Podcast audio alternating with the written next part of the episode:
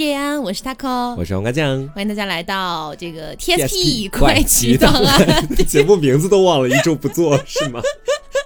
对，然后呃，今天跟大家聊一些这种明清时候的志怪小说里面的一些篇章，嗯。啊，就是之前子不语的那个系列。是的，嗯，那今天我们选择两本书呢，一本是子不语，嗯，还有一本呢是《聊斋志异》啊，都志怪小说故事的。其实之前聊《聊斋》里面的一些故事比较少，嗯。啊，因为总是觉得好像《聊斋》大家更了解一点，说不定小时候有阅读过。啊。对，但是实际上呢，这两天我去细细翻阅了一下《聊斋》里面的一些故事哈，呃，怎么说呢？就是有有一些还是相当相当的哦，就是混乱吧，带颜色的那种是吗？带颜色其实还不少哦。嗯，我今天讲的也基本上都是带颜色的，基本上都是吗？对，差不多啊。好，那要不就我先开始讲。好，我先讲的第一个故事呢，就是来自于《聊斋》的啊卷一里面的尸变。尸变这个故事啊，没有太多颜色啊，但它整体讲的就是相当之混乱啊。说是呢，在阳信县有一个老头儿，这个老头儿呢是蔡甸村的人，然后呢，他住的这个村子离县城其实有五六里的路，挺远的啊，挺远。然后老头儿呢跟他的儿子就开了一个旅店，这旅店呢就是开在那种路边上的。比如说有些往来的一些商人啊什么的，就可以留宿这样。还是住店啊？对对对对对。那有几个赶车的人呢？他们就是经常来来往往的去搬运这些货物，那就经常住在老头的这个客店里面。嗯。那有一天呢，是黄昏的时候啊。然后呢，一共是四个车夫，就一起来到这个店里面，说：“哎，我们要投诉。啊，不是，就不是，不是，我们要我们要住宿，我们要住宿啊，好。住宿。对，但是老头家的这个店呢，其实当时已经住满了客人了，嗯，然后四个人也想不出别的办法来，因为附近也没有什么别的店了，然后县城又离得很远，对吧？又大大黑天的了，嗯，然后呢，就坚持说：哎呀，求求你了，你看我们经常来你这儿住，对不对？你就想想办法嘛，行行好呗，哎，让我们住下吧。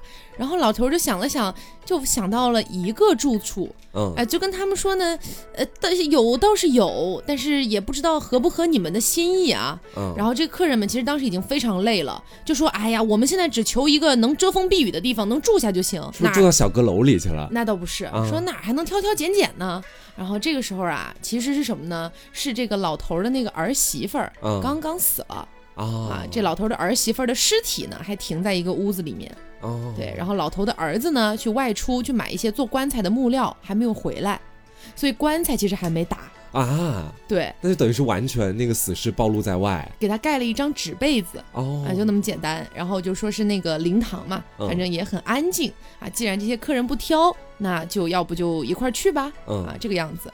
进了房间之后啊，这几个客人就看到那个木桌上点了一盏比较昏暗的油灯，嗯，然后呢，桌子后面是那种挂在临床上的那种帷帐啊，就相当于给他拉了一个小窗帘儿，然后呢，还有一张纸被子盖在这个死者的身上，啊，再看卧室呢，卧室里边里屋里有一张这个大通铺啊，四个人完全可以睡下，所以呢，他们就困得不行嘛，因为奔波一整天了，就直接睡了。啊，躺下不一会儿就就马上就开始打鼾了，这种感觉，嗯，只有一个客人。他还在似睡非睡之间，他要完蛋了，我有种感觉。他没完蛋啊！先剧透一下，他没完蛋，是这么的，他突然就听见那个临床上啊，就盖着那个纸被的那个，突然发出了咔咔这样的声音，就咔呲咔呲那种声音。然后呢，他就突然睁开眼睛，这个时候呢，临床前的那个小油灯啊，因为晚上特别暗了嘛，就把四周照的其实比较清楚的，就只看到那个女尸啊，已经揭开身上的纸被子坐了起来。不一会儿呢，又下了床，就慢慢的走进了他们的卧室。僵尸啊，这个是，我天哪！然后呢，这个女尸的面容是淡黄色的，额头上呢还系着一块布。她接近床前，然后把身体俯下来，逐一逐个的对着睡着的三个客人吹气儿。啊啊！然后没有入睡的那个客人就惊恐万分嘛，他就害怕女士吹到自己，他就偷偷的拉上被子蒙住自己的头，然后屏住呼吸，一直在听这个女士的动静。嗯，没过多久，这个女士果然走过来了。然后就也也像对其他客人一样，朝这个没睡着的人吹气。嗯，过了一会儿呢，那个客人就感觉到这个女士好像走出卧室了。嗯，不一会儿呢，就听见了那种纸被发出来的那种咔呲咔呲的那种声音。又回去了是吧？啊，他就把头偷偷探出来，哎，看一下到底怎么个情况。嗯，只见这个女士如同原来一样，就已经僵卧在那个地方了，又躺回去了。嗯，然后这个这个男的吧，他就非常的恐惧，他又不敢出声，他就偷偷的用脚去蹬他那几个伙伴，想要把他们蹬醒嘛。但是他们都一动不动，被吹气了呀。对，然后这个男的他就左思右想啊，又没有什么办法，心想那我不如穿上衣服赶紧跑吧。嗯，他就坐起来，刚刚要穿衣服，那个咔呲咔呲的声音又响起来了吗？啊，他就非常害怕，又躺下来，头又缩到被子里面。他感觉到这个女尸又来到他面前，连续向他吹了好几次气才离开。上次没吹够，应该是。才离开。不一会儿呢，他又听见那个临床发出了响动，才知道啊，这个女尸应该是又躺回去了。嗯。于是呢，他就从被子底下慢慢的伸出手来，找到自己的裤子，他裤子还没穿呢。然后呢，就急忙的穿上，光着脚，鞋子都没穿就跑出去了。嗯。但是女尸发现他跑出去，跟着也跑了起来，就要追他，你知道。然后呢，反正他俩就是一个追逐战啊，一个跑，一个一一个追，对，一个一个一个追，然后一边那个客人还一边奔跑一边尖叫，但是叫的声音非常之大，但是村里面没有一个人被他惊醒，大家都像睡着了一样。他本来呢想去敲那个店主的那个门嘛，但是呢他又怕我万一万一不给我开，那万一被那个女士追上了，不不就不行了吗？于是他就想一咬牙一跺脚，干脆就往县城的路跑起来了，想直接跑到县城去。一路跑跑跑跑到了城东郊的地方，就看到了一座寺庙，然后还听见里面有那个敲打木鱼的声音。哎呀，他就赶紧去敲那个庙门，但是寺中的这个僧人呢，觉得他不太对劲儿啊，有点奇怪，就不肯给他开门，不让他进去。这个时候呢，女尸已经快到了，离他只有几米的距离了。他已经吓懵了，然后呢，他就那个眼睛一看，发现寺庙外面有一棵白杨树，爬上去了。这个树干非常粗啊，他就哒哒哒的跑上去了。跑上去之后呢，就躲在那个树上。然后呢，女尸扑到右边，他就赶紧爬左边，大概是这样的一个感觉啊。然后这个女尸呢，就非常非常的恼怒，但是双方都逐渐累下来了嘛。嗯，女尸也是有一个体力值的，哎，歇一会儿。然后呢，这个女尸就站在那儿，然后呢，这个客人就在树上，就是哎呀，反正就一直冒冷汗啊，上气不接下气。嗯，这个时候女尸突然就向前扑。向往往往上扑过来，伸出两只胳膊，想要从树干的下面两侧伸出手过来抓他。嗯，然后这个客人就吓得就整个跌在地上了。女掉到地上去了。对，但是女尸这个时候呢，突然抓不到她了，她不掉掉地上了吗？本来想往上扑的，没抓住他，然后就抱着树干，就渐渐僵硬了，就渐渐僵硬了。是出太阳了吗？呃，倒还没有，是这样，就是寺庙中的僧人呢，也偷偷听了很长的时间，听到没有什么动静了，就走出来看，他就发现啊，这个客人倒在地上，用灯烛一照，好像死了一样的，但是呢，心口还微微有一些热气，还有一些这个可能脉搏呀跳动这样子。于是这个僧人呢，就把客人背进了这个庙里面。嗯，经过了。一晚上，这个客人才苏醒过来，然后这个僧人就给他倒了点水，问他到底怎么回事儿。这客人呢就一五一十的跟他讲了。这个时候啊，早晨终于到了，哎，终于天亮了。然后呢，这个僧人就去外面看这个白杨树，就果然有一个女尸在那儿。哎呀，这个吓一大跳啊，对吧？就报告给这个知县，知县就亲自过来勘察，然后就让人把这个女尸的手从树上拉下来，但是那个手抓的特别牢，怎么掰也掰不动。仔细看啊，原来是女尸左右两手的那四个指甲，嗯，全部像钩子一样插在树里面了，对，全部插进去了。所以呢，就反正又让了好几个人一起来把它使劲拔才拔下来。所以，所以他那个树上的那个孔啊，就已经被扎得很深了，他也出不来了，对，出不来，对对对。然后呢，才报告给那个老头家，就是那个开旅店的老头家，因为那是他儿媳妇呀。对呀，对，报告过来。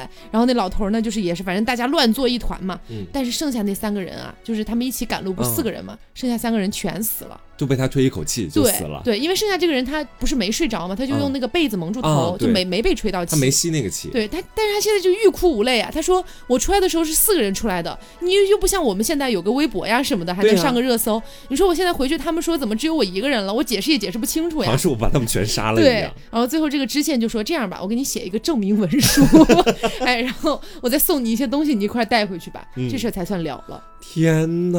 哦，哎，中间那一段追逐战，讲实话是有点吓人的，对吧？尤其是到寺庙门口，女士离他只有几米远的那个时候，我感觉我心脏都提到嗓子眼了。对对。那我接下来给大家讲的这个就没他刚刚这么恐怖了啊，嗯，甚至有点我觉得小小的诙谐感在里面。嗯，他讲的呢是一个书生和一个女鬼之间的故事。嗯，说呢这个书生啊名字叫做蔡书生，那这个故事呢名字也叫蔡书生啊，就直接以这个主角的名字来命名的。说是在杭州的北关之外啊，有一座房子，经常闹鬼。然后呢，这房子里面原本住的那个屋主就不太敢住了，就说：“哎，我把房子赶快卖出去了，这里面经常闹鬼。”鬼屋谁要住啊？对呀。然后呢，没想到杭州城里面很多人呢也都不敢住，也都不敢买，因为这鬼屋已经太出名了。这个时候恰好有一个姓蔡的书生，也就是我们的主角儿，把这房子买下来了。他想说，嗯，我每天只读圣贤书，我也不会被鬼骚扰干嘛的，不信鬼怪。对，只要我一身正气，是吧？根本就不怕这些东西来骚扰我。然后呢，他就掏钱头铁，对，头铁，真是头铁，直接掏钱把这个房子买了下来。然后我们说啊，这个蔡先生他不是还有家人嘛？嗯，他家人一听说，哎，我们家小蔡买了个这个鬼屋，我们可不跟你一起去住啊，你一个人去住吧。然后这蔡先生呢，就一个人就住进了这个房子里面。嗯，他在这房子里住了好几天了。直到有一天晚上呢，他经常晚上不睡觉嘛，要看书嘛，要温习嘛，因为他接下来要考试干嘛？好好学习。对，他就点着灯坐在那里，在半夜的时候呢，突然飘来了一个飘飘悠悠的漂亮姑娘啊，一个漂亮的女子就从屋屋子那里面慢慢飘到他旁边来了。然后呢，这蔡书生也是胆子大，因为他不信这些嘛，他就得看着他，两个人呢相顾无言之后，终于开始对话了。这个蔡书生就问他说：“他你来干啥呀？”然后这姑娘呢也没回他任何话，就直接从袖子里掏出了一个绳子，哎，把那绳子往房梁上一甩啊，对，要上吊吗？对，什么呀？直接把这绳子往房梁上一挂，然后呢，头往那个他打的那个绳索那个扣里面一钻，哎，等于是开始上吊了。然后呢？什么呀？没有任何交流，直接开始自杀。然后呢，这个时候蔡书生就非常的奇怪，他说：“你到底要干啥呀？你也不能在我这就就这么死了呀。”然后这女鬼还是没说话，就直接指了指啊旁边，在旁边呢，这女鬼又给他就给这个蔡书生专门又定制了一个绳索，然后指了指那个绳索，意思就是你也跟我一样过来上吊啊。对，然后。这个蔡春当时就很郁闷，也不说话，对，太久也没有去。这时候这女鬼终于说话了，说：“过来呀，公子，过来呀！” 就是意思让他过来赶快上吊的这个意思。然后呢，这蔡公子当时就这个蔡书生，他觉得很奇怪，但是呢，他没办法，自己面对的是个女鬼，对吧？他就晃晃悠悠的走过去了，也踩在了凳子上面，然后就面朝着这个绳索不停的打颤，说到底有点迷怔了。对，说到底心里还是害怕的。他那个时候就心里想：“哎呀，到底该怎么办？”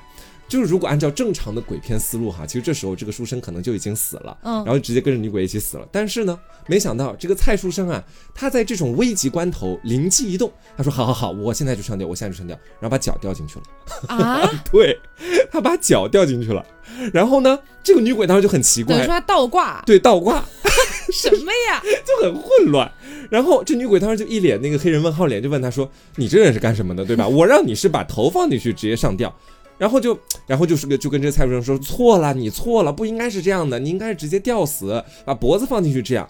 然后呢，这个蔡主任就回答说：“是你错了才有今天，我又没有错，为什么要像你一样？”好荒诞啊！对。然后这个女鬼当时就听了这话，就若有所思，也没有再继续往下说，突然就开始大哭了起来。应该是想到自己生前可能是做了不少坏事情，应该也是吊死鬼吧？原本对。然后他觉得是自个儿错了，没必要这么去为难别人。然后呢，就朝这个蔡书生拜了两拜，飘然而去了。之后这屋子就再也没有闹过鬼，这蔡书生后来也高也高中了。对，说到底就是一个抖机灵的故事，这就是一个正能量 战胜鬼怪的故事。是你错了，我可没有错，我可没有错。对，可以。好，那接下来我给大家讲一个这个故事呢，就可能带一点颜色了。好，这个故事叫犬奸啊啊，不会跟受教有关系吧？对啊，对对对，口味稍微有点重哈。嗯。是说呢，有一个商人，他是青州人，然后呢，客居在外地，经常是一年到头都回不了家的。嗯，然后呢，家里面养了一条大白狗，大白狗，大白狗。然后这个商人的妻子啊，就说是。会跟这个大白狗产生一些不可描述之事啊，不可描述之事，对，跟狗偷情。然后呢，这个狗对此也是比较的习以为然的 啊。然后有一天呢，商人回了家，然后和他的妻子一起躺在床上嘛。这个时候，狗突然窜了进来，跳上床就去撕咬这个商人，就把商人给咬死了。这狗其实有点像，就是怎么说呢？我的女人你别碰。我很意外，其实刚刚真的对。是什么伙同自己的情妇杀了自己的正房？对，反正就把这商人咬死了。咬死了之后呢，邻居们也渐渐听到了这件事儿嘛，听到了这个风声，都有点愤愤不平啊，就报了官府。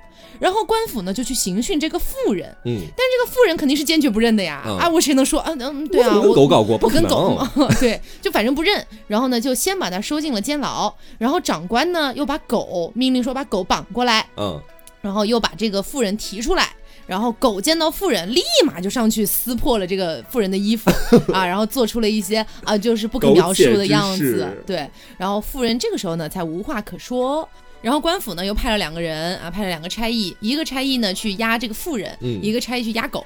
啊，但是呢，正常来说，这个时候可能他们就呃，就是该该怎么处理就怎么处理了嘛。但是过程当中呢，有一些这种好事之人啊。他们很想看人狗交合的好事儿，变态啊！然后就一起凑钱贿赂了这些差役。嗯，于是呢，这些差役就真的把这个富人和狗牵在一起，围在一个地方啊，可能每走到一个地方都有好几百人来看他们两个行不可描述之事。天哪！然后差役呢也因此得到了不少钱财。后来呢，人和狗都用这个剐刑处死了。什么叫剐刑？哈，就是凌迟啊，凌迟处死。啊，就最后的结尾，就是蒲松龄感叹啊。天地之大，真是无所不有。虽然有一副人的面孔，却去与兽类交合，难道只有这一个妇人会这样吗？对，是对我们的叩问吗？是。但是这个故事我真的没有想到是这样的一个进展，是它每一环都是出乎意料的，你知道？就直接到后面竟然还能当街去行苟且之事，我是真没想到，好夸张哦！所以这故事说完了，到这里就没了，是吧？对对，就是这样的一个故事。他们已经凌迟处死了，你还想怎么样？好的。那我接下来再讲一个，这故事其实挺可怕的。我当时在看的时候是有把自个儿吓到的。嗯，这个呢叫做大毛人绝女。这个绝啊，其实是以前的一个字的用法，它在现在呢，我们直接翻译过来就是把女人就就直接抢走了啊，直接去等于是像绑架一样绑架走了这种感觉啊。说的是很早的时候，西北地区那边的民间风俗和内地其实是有一定的差别的。其实，然后呢，他们那边呃家家户户上厕所的时候，基本上是没有马桶啊，或者说设置厕所的。因为当时大家住的基本上都是独门独户的那个院子嘛，就直接走出自己的卧室到院子里啊，直接上厕所就好了。啊，那第二天怎么办啊？再处理一下呗，或者直接被土吸收呗，这个样子，就相对来说糙一点。嗯啊，说的是呢，在咸宁这个地方，其实也就是现在的陕西咸宁县。嗯啊，这个乡间呢有一对夫妇叫做赵氏夫妇，他们在这个地方已经生活了好几年了。家中的那个赵氏妇人呢，就那个女方啊，今年二十岁，长得特别好看，是远近闻名的一个大美女。嗯，说是在一天晚上月夜时分啊。说是在当天晚上呢，啊，这个妇人呢，她在睡梦的过程当中，感觉尿急了啊，就起来准备到外面去上厕所嘛。正是因为当时他们基本上是住在村落里面，所以基本上也不用担心自己好像如果不穿衣服出去的话，可能会不会被别人看到这样子啊，连这都不担心啊。对他当时就直接赤身裸体，就准备，哎，我上个厕所就回来嘛，马上就回了个床上去上厕所。证明他睡觉也是赤身裸体在睡觉哈。对啊，他是有老公的人呢啊，你没有。然后呢，她就直接找到了，到了自己家的院子里面上厕所嘛。说是她的丈夫当时知道她出去上厕所的，但是等了半天都没等她回来，丈夫心里就奇怪了，说上厕所怎么还在外面，都不回来，不是偷情去了吧？赤身裸体的出去了，对，可能会有点这种怀疑，然后就想出门查看。这一看之下，这原文当时写的就真的是很吓人，说是看到他一佛升天，二佛涅盘，看到了非常恐怖的一个画面。他看到自己的老婆双手置在家里面的那个院子的围墙之上，嗯然后呢不见下体，也也不见那个脖子之下的部分，他脖子之下跟腿全都在院子外面啊，也就是外面是有人扯着他的双腿，他不想被那个人扯走，所以把双手搭在了院子的围墙上，想要把自己拉回来。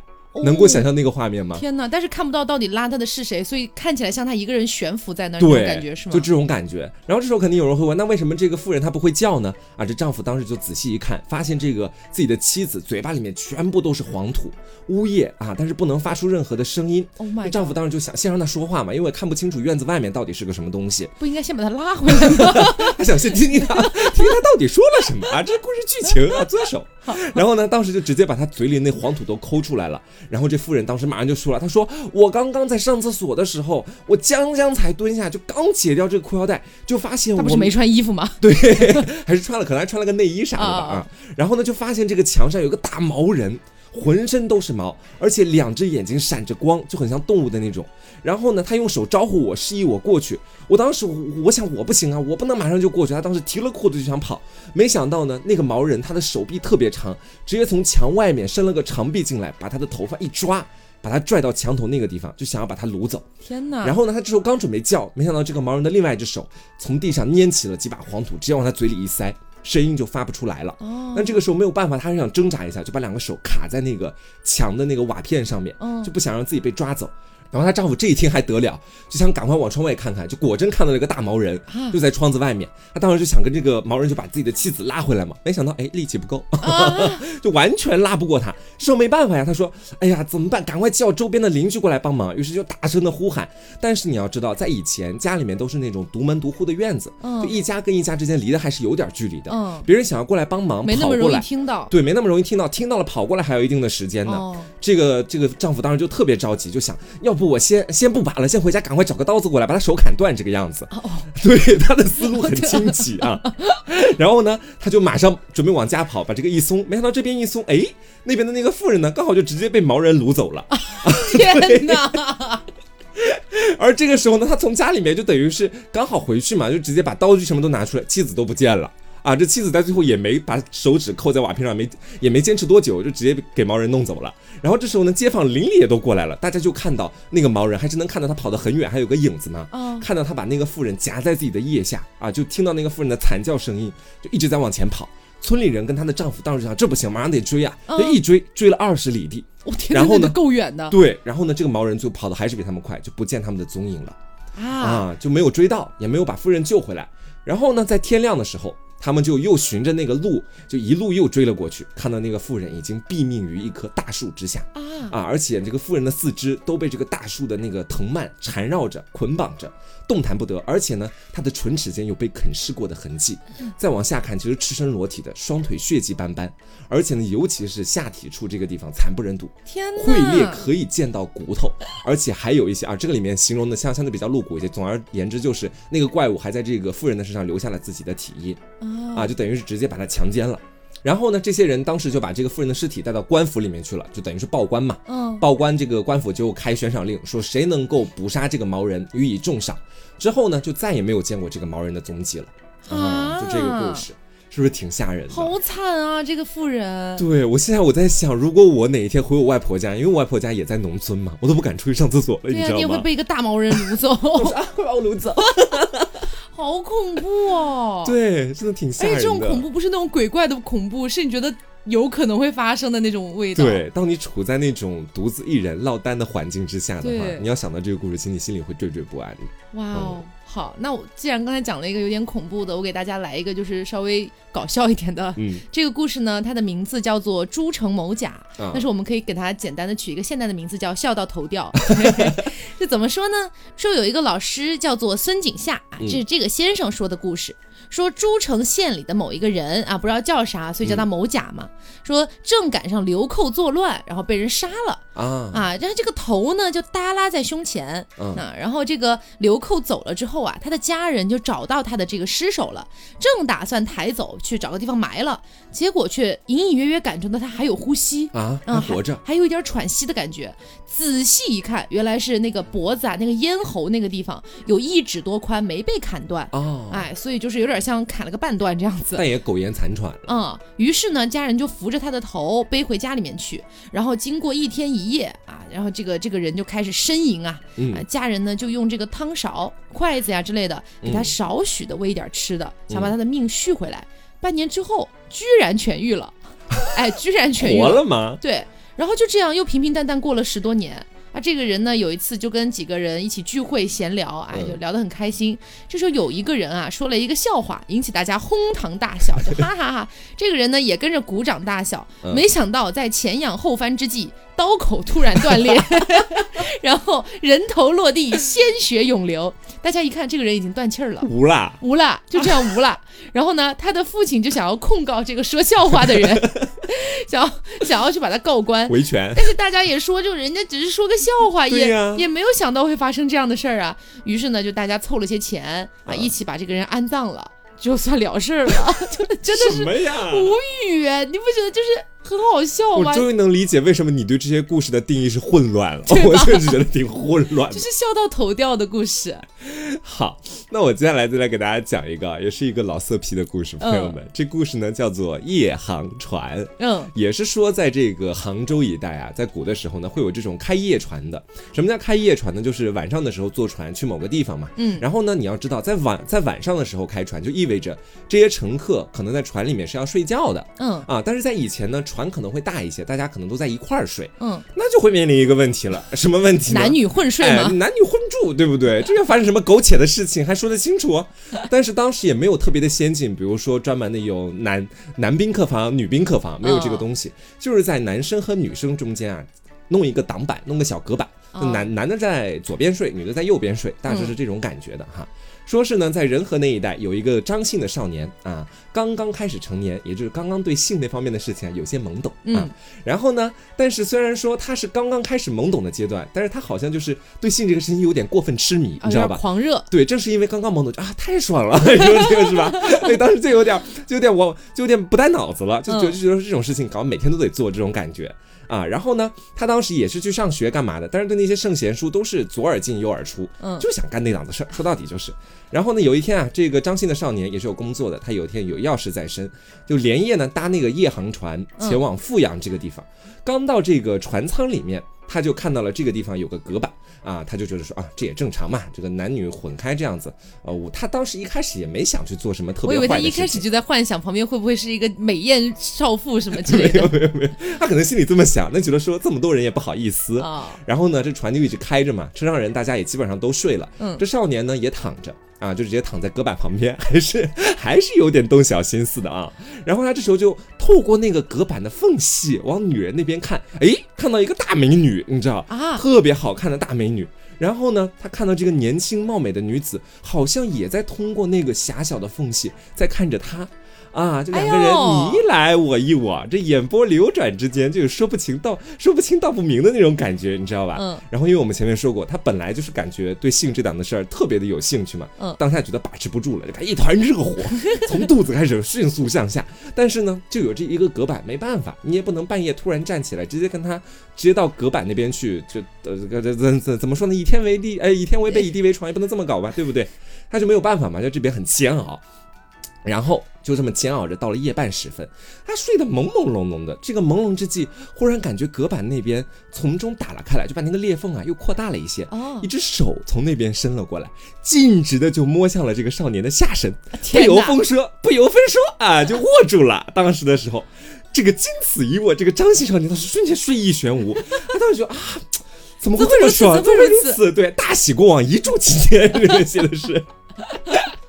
然后他想，哎呀，没想到在这个船上夜行船上还有如此识趣的这种妙人儿在这里，嗯啊，于是呢就把腰杆一挑，任其抚摸，这个样子就等于是，哎，你一个愿打一个愿挨这种感觉吗？对，来。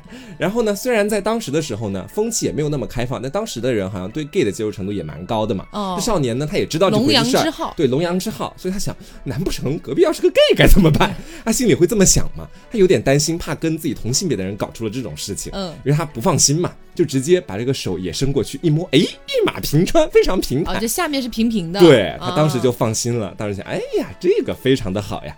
然后呢，他这个时候开始被就被那那只手搞得有点心猿意马的感觉了，觉得自己就要提枪上阵了啊。嗯。然后就翻过那个隔板，就直接过去了，跟他一番云雨，颠鸾倒凤，不知天地为何物，你知道吧？然后呢，就这样子一直搞，搞到了鸡鸣时分。当时天还微微亮，两个人又睡了一会儿。这个少年醒了之后又想，哎呀，还是没够，梅开二度。哎呦，你知道吧？天哪！搞了两次，到天明时分的时候呢，这个张姓少年当时才睡眼惺忪的啊，然后就直接起身了。一看枕边的人，就那大惊失色。昨晚那个和他缠绵，两个人就如胶似漆、欢好的人，并不是他在前天晚上看到那个美丽的少女啊，相反。是一个满头白发的老年人。但是这个老年人当时是非常的气定神闲的 啊，他他非常气定神闲，他直接对这个张姓少年老娘老娘有爽到，对老娘有爽到，而且呢，我是这个在街上乞讨的这个乞丐婆，我知道呢，我到了即将快要死的时候了，然后呢，所以我就在这个船上，我也是要去一个地方，我也没有什么儿女，没有什么夫君，而且在方圆百里之内，我也没有什么亲戚，我就这么孑然一身，过得非常的辛苦。哎呀，没想到昨晚遇见张公，对我百般怜爱，龙精虎猛，天哪！对我觉得真的有爽到，有快乐到，你知道吧？那不如我们从此举案齐眉，相敬如宾。我也不求你别的，你给我一粥一饭就好了。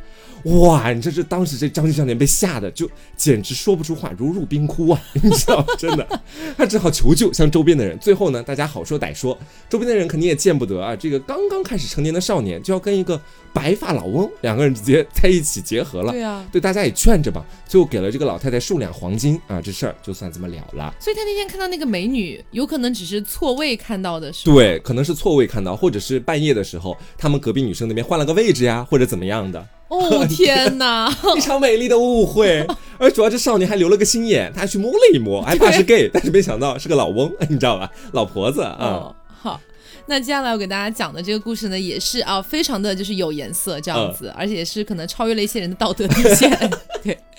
这个故事呢叫做韦公子，嗯啊，说这个韦就是那个伟大的韦，不要单人旁那个字啊，嗯，然后这个韦公子呢是咸阳的一个世家弟子，嗯，在原文里面怎么说呢？说他放纵好淫啊，说这个丫鬟仆妇稍有点姿色，无不被他奸淫，就这样的一个人，对对。然后这个人呢曾经带着几千两银子，说想要去，哎，别人都是怎么呢？别人都是去环游世界，他不，他是要遍览天下的名妓，那凡是繁华的地区，没有他不去的。然后对那种长得一般般的妓女哈，他可能就就住上个两晚就走了。嗯，那如果有合他意的，他就一留就留上上百天，啊，留很久。然后呢，他的叔叔是一个很有名的官员，嗯，然后退休回到家里面，听说了他这些很放荡的行为之后，就非常愤怒啊，就请来了一个名师啊，然后呢，就专门还给他另外买了一栋房子，让这个韦公子啊和其他的一些公子一起闭门读书。嗯，到了夜里呢，这个韦公子看师傅睡着了，就翻墙回到自己家里面，等了天亮的时候再翻回来，这样子。当然，他回到家里面这个过程当中，可能也会发生一些苟且之事啊，因为他家里面的这种丫鬟仆妇稍微有点姿色，无不被他奸淫。对，然后呢，他天亮了才回来，直到有一天晚上，他还不小心失足摔断了胳膊啊，他师傅才发现了他这个秘密，每天晚上翻墙回去啊，行颠鸾倒凤之事。然后呢，这个他师傅就向他叔叔报告这事儿嘛，叔叔呢就对他加重了责罚，一直打到他起不来，才开始给他上药。等他伤好了之后呢，他叔叔就跟他约定啊，说你如果读书比其他人强出一倍，写的文章更好，就不再禁止他出去了。哦，但是如果说你私下出逃，还跟上次一样继续鞭打。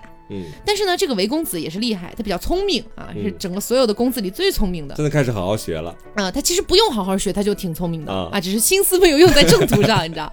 然后他读的书呢，也是常常的就超过老师教的课程了，啊，就非常的聪明的一个人啊。过了几年之后呢，这个韦公子考中了举人啊，他这个时候呢就想说，呃，虽然老师还没有说就是可以放我，就是呃说不禁闭，归山，嗯，但是我觉得我已经不错了吧，那不如我就想私下破坏一下规定吧。但是没有办法，那个时候。被他叔叔给发现了，又制止了他。于是呢，他叔叔就说：“你这样吧，你进京去赶考啊，你进京去赶考，去看你能考出个什么名堂来。”然后呢，叔叔还派了一个老仆人跟着他，让这个老仆人啊用一个日记簿记录下韦公子的所有的言行举止。所以呢，这几年里面韦公子没有犯过什么错。后来呢，韦公子就考中了进士。哦，又中了，真挺牛逼的，这个人挺聪明的。然后呢，叔叔才稍微放宽了对他的禁令。那韦公子有的时候想要哎 去开心一下 哈，又怕叔叔知道。嗯。然后他进妓院的时候，他不是姓韦嘛，嗯，他就改改说自己姓魏啊，改说自己姓魏。然后嘞，有一天这个韦公子经过西安这个地方，看到一个很年轻的这个男演员，叫做罗慧欣，嗯啊，十六七岁的年纪，秀丽的呀，像良家妇女那种感觉一样啊，特别漂亮。搞龙阳了吗呀？嗯，对，这韦公子估计也是男女不限的，来者不拒。然后呢，韦公子就很喜欢他嘛，就想留他过夜。然后呢，也赠送给了这个罗慧卿很多很丰厚的礼物啊。嗯。然后呢，韦公子也听说这个罗慧卿新娶了一个媳妇儿，说他媳妇儿啊是哎呀这个风韵呀极其的这个绝妙啊。我已经能想象到了。然后就私底下向这个罗慧卿表示说。呃，慧清啊，呃，听说你老婆也不错，哎，是不是？一起玩玩呀？这罗慧清居然也没有反对，啊，说行，那晚上呢就带着他媳妇儿一起来，三个人就睡在一张床上啊，一起逗留了几天。然后韦公子呢对他们一对夫妻呢是非常疼爱的，想要带他们夫妻一起回家，然后就就问他家还有什么人啊？然后罗慧清就回答说啊，我母亲很早就死了。父亲应该还活着。我原来不姓罗，父母年轻的时候呢，在咸阳韦家当丫鬟，嗯，然后后来被卖到了罗家，过了四个月就生下了我，嗯，如果能够跟公子一同前去，也可以打听打听我父亲的消息。韦公子吃惊，就问他：“你母亲姓什么？”罗慧卿说：“姓吕。”韦公子听了之后就整个汗流浃背。嗯，其实这个罗慧卿的母亲就是当年韦公子家的丫鬟啊。然后呢，这韦公子就说不出来话了嘛。这个时候天已经亮了，韦公子呢就赶紧送了罗慧卿很多礼物，劝他改行，不要再做这种就是唱戏的了。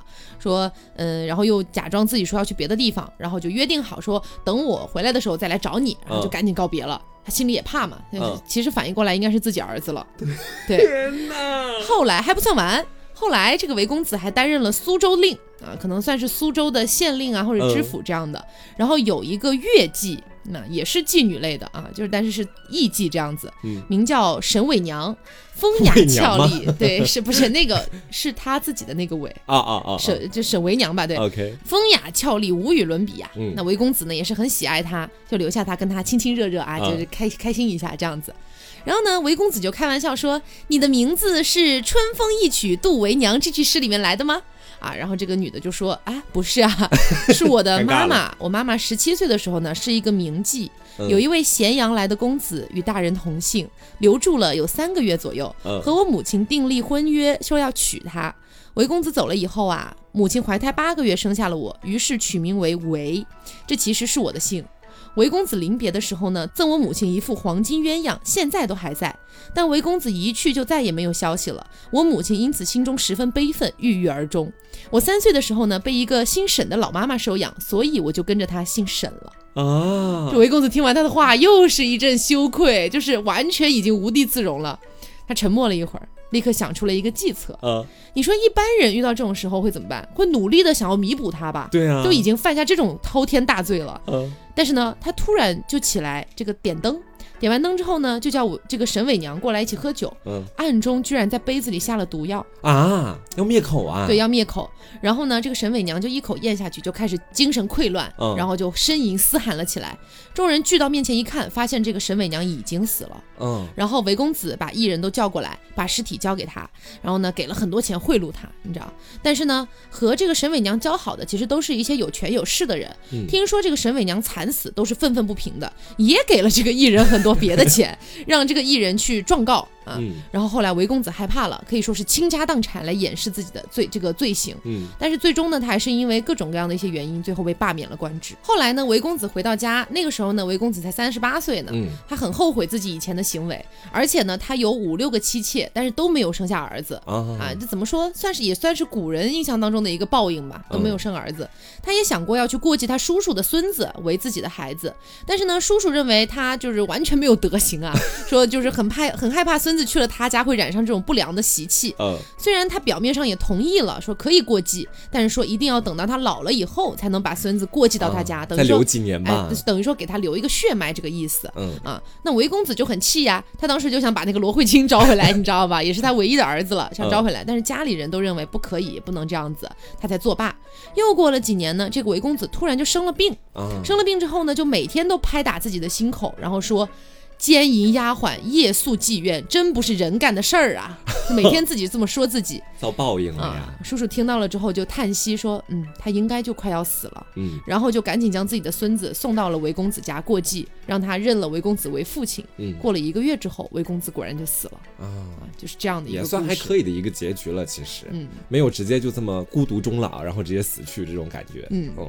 好，那我接下来讲的这个呢，也是一个偏有点小变态的那种感觉的啊，挺刺激的。说是呢，在长安城中啊，有一个蒋姓的书生，我们叫他小蒋就好了。嗯，这小蒋呢，也是跟刚刚的韦公子一样，年轻的时候啊，真的是 这有女人的事啊，都要掺一脚这种感觉啊。嗯，说有一天呢，这个小蒋啊，就是在街上逛街，百无聊赖之下，就四处等于巡逻找女人嘛，就看有没有什么姿色还不错的女生可以去搭搭话。忽然就看到一个大轿车啊，这个轿车就像那个被马，你知道吧，在在在前面牵着。那种感觉的轿子啊，嗯，然后呢，就看到这轿子上有一个面容秀丽的美貌妇人，哎呦，这一看到之后，他整个人就爽了，对，特别喜欢，就神不知鬼不觉的，就感觉被他迷得神魂颠倒，就跟着这个车跑了，你知道吧？嗯，就车在前面跑，他在后面追，这种感觉。这个车里面的妇人呢，也看到他了，就看到他这样的神魂颠倒，这个妇人也没有像以前的可能在街上的其他妇人一样，就可能直接是破口大骂，他也没有去做出任何的举动，他就这么笑着说，哎，反正就是他跟着我还能一直。跟到我家不成，那我就这么一直往前走呗，我也不管他这个样子。嗯，没想到啊，还真跟到家门口去了啊。然后呢，这快到家门口了，这妇人觉得有点不行了呀。然后她当时呢，就又回头往后看了一看这个小蒋，小蒋还在后面，就是一颠一倒的，直接就追过来了。嗯，她当时也真的是没有任何办法了，等于是当时做了一个苦笑这样的表情。这苦笑的表情呢，等于是被小蒋直接是捕捉到了。说哇，这笑的简直太好看了，就更加为他着迷。然后两个人呢，就前面一个在跑，后面一个在追，就来到了一个巨大的府邸面前。嗯，啊，就是大概跑了七八里地，到了这个地方呢，这个妇人就等于是在这里下车了。哎，我到家了，我先回去了。这妇人就直接走到了府里面去。这个小蒋一看，哎呀，这这么大的宅邸，一看就是那种富贵人家。我这个这种下等人，怎么可能就是直接追到富贵人家的？不合适啊，怎么能追到富的？就是富人家的这些女人呢，对吧？于是呢，但是他又不死心，对吧？就在门口一直徘徊着，踌躇着，然后说能不能等着夫人出来的时候，啊，再跟他搭讪两句啊，这个样子。嗯。然后呢，没过多久啊，就看见这个府邸的那个大门呐，有个侧门打开了，里面呢就有一个婢女走出来，就示意这个小蒋往前走。小蒋就走到门旁边啊，这个婢女就跟那个小蒋说：“你呢，待一会儿的时候，你就直接跟我一块儿从这侧门进去啊。我们家夫人是愿意跟你见上一面的。那之后怎么样呢？再说啊。当时就等于跟他这么一讲，这个小蒋一听大喜过望，马上就跟着这个婢女一块儿从侧门的房间就直接走了进去。没有想到呢，这个侧门通向的是这个府邸里面的厕所啊，你知道，里面臭气熏天，无法忍受啊。这个时候呢，这个小蒋就哎呀，这这这怎么行啊？就想原路返回嘛。”然后呢，这个婢女当时就在他耳边悄悄说：“啊，您还是在这里先等一会儿吧，我们家夫人就令你稍等片刻，之后她就过来。”这小蒋当时就一听说：“好，那你既然这么漂亮，这么臭，我也忍了。”他在厕所里面一边闻着臭味儿，一边回想着这个夫人美妙的容颜啊。这一等呢，就等了一天，等到了夕阳西下，抽到了熏死吗？对，抽到了夕阳西下，他真的快要昏厥的时候，那个婢女又走了进来，说：“好了。”啊，我们夫人现在可以见你了，你跟着我走吧。然后呢，他就示意这个小蒋就一路跟着他，终于可以呼吸新鲜空气了。对，就向着这个宅院的后门就一路向前走了。这个小蒋当时在路上就看，哇，这个宅邸真的是富丽堂皇、美轮美奂，就是一个大富的这种人家。如果我能够跟这个富人在这在这么好的一个地方啊，颠鸾倒凤一番，那岂不美哉？对不对？心里美滋滋呀。嗯，没有想到呢，刚走到这府邸里面的大厅这个地方啊，这个小蒋正准备把自己的衣裳都整理一下，去去身上的臭气啊，抖一抖啊，这样子 啊，他还去的掉嘛，都腌入味儿了。对，然后就看着这个大厅的一侧有个炕头。炕头上面呢，躺着一个满面都是胡子的大汉，而且浑身脱光啊，声而且声音特别大的叫他，叫了他一声说：“你是何人？怎么在我的家中？”啊，等于这么去问他，这小沈当时就有点害怕了呀，因为被那声音那么大也吓到了。他说：“这个府邸里怎么还会有这种人？”心里肯定也很害怕。他甚至以为说。这个彪形大汉会不会就是那个美貌夫人的夫君？那现在岂不是就是即将被捉奸在床这种感觉了？嗯，就心里特别的害怕。然后呢，这个时候，哎，就看到他刚刚一路追随的那个美貌的夫人，从侧门又走了过来，一屁股坐在了这个大汉的怀中啊啊，真是他的妾室。而且呢，那个夫人还似笑非笑的就这么看着小蒋。那然后呢？那个黑大汉啊，就刚刚所所说那个满面胡须的大汉，就哈哈一笑，在美人的身上上下其手啊，啊，然后弄得美人娇喘连连。然后呢，慢慢他们俩衣服也都被扒光了啊，当场就就活春宫啊，就这种感觉。天哪！对，然后这个时候小蒋看到了，他哪还有心情去欣赏这样子的一种场景？觉得自己好像命不久矣了。就过了一会儿呢，这个黑大汉啊，就直接腾出手来，就指着这个小蒋说道：“这个是我的爱妾，叫做朱团。”啊，就叫珠，呃，那个珠子的珠，团呢是团结的团啊，就是远近闻名的一个美人。你竟然敢觊觎她的美色，看来你也倒是有几分眼力劲儿。不过呢，但凡是不管是物品还是美人，都是有主之物。像你这种癞蛤蟆，怎么配吃天鹅肉呢？啊，就等于是呢，一边说这个话的时候，这大汉还一边在调戏着自己怀里的美女，又是一阵娇喘连连。就面前面对这样的一副活春宫的景象，小蒋是真的没有任何心思去欣赏或者干嘛的，他就希望这这个黑大汉能马上把他放走啊。但是呢，这个黑大汉并没有想要把他让他离去的这个意思，然后就是还问了他一些他的相关信息，说啊，你父亲是哪儿的呀？啊，你是在呃，你你父亲是不是这个官职啊？他是在哪里就职的呀？啊，极品官呐。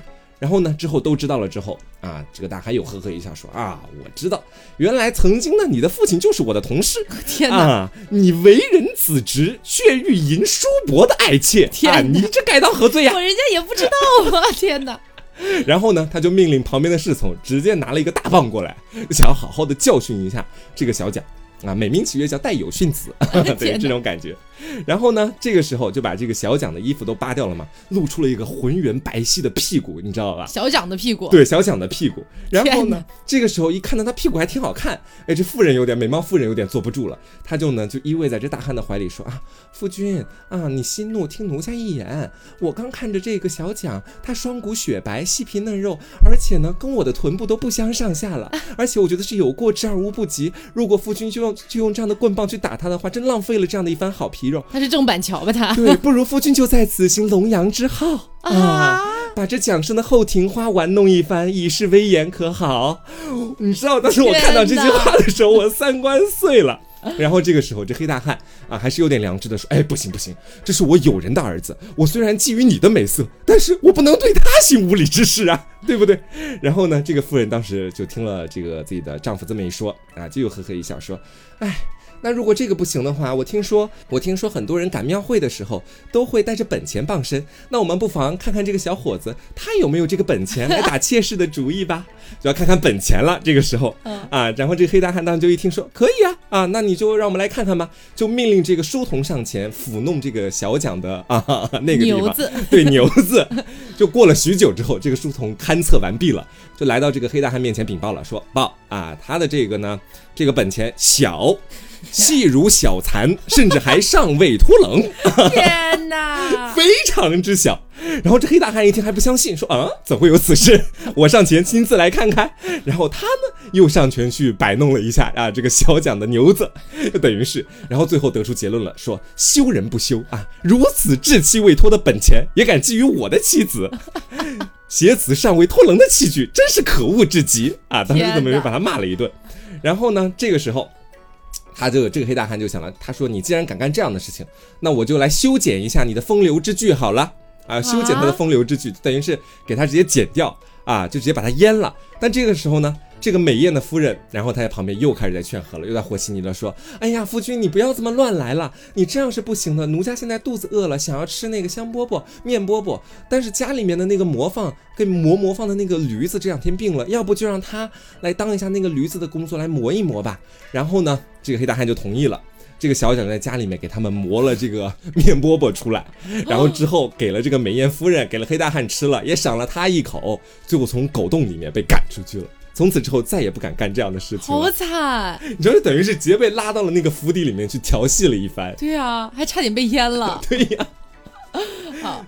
所以今天就是跟大家分享了一些我们收集到的《子不语》和《聊斋》里面的一些 哦，怎么说，就是堪称混乱的一些一些小故事，非常混乱且淫乱。而且就基本上很多故事都是那种啊，就是你猜不到后续。对对，嗯，也希望大家能够喜欢。嗯，那今天的节目就是这样喽。我是 taco，我是王江，我们下周再见，拜拜。